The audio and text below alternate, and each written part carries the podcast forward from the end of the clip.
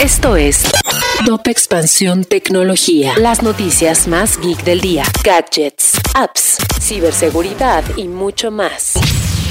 Soy Ginger Yabur y este miércoles 8 de junio te traigo tu dosis de noticias geek. Tecnología. Apple ya no podrá vender su cargador. La Unión Europea finalmente llegó a un acuerdo respecto a una legislación con la cual todos los teléfonos inteligentes deberán estar equipados con puerto USB-C, incluido el iPhone, para el otoño de 2024.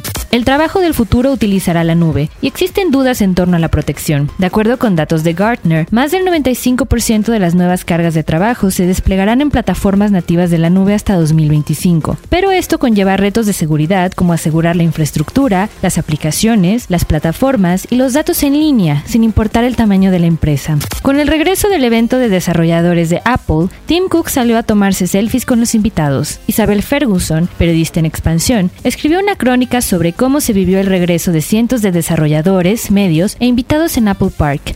No te la vayas a perder. Si quieres saber más sobre esta y otras noticias geek, entra a expansión.mx diagonal tecnología. Esto fue Top Expansión Tecnología.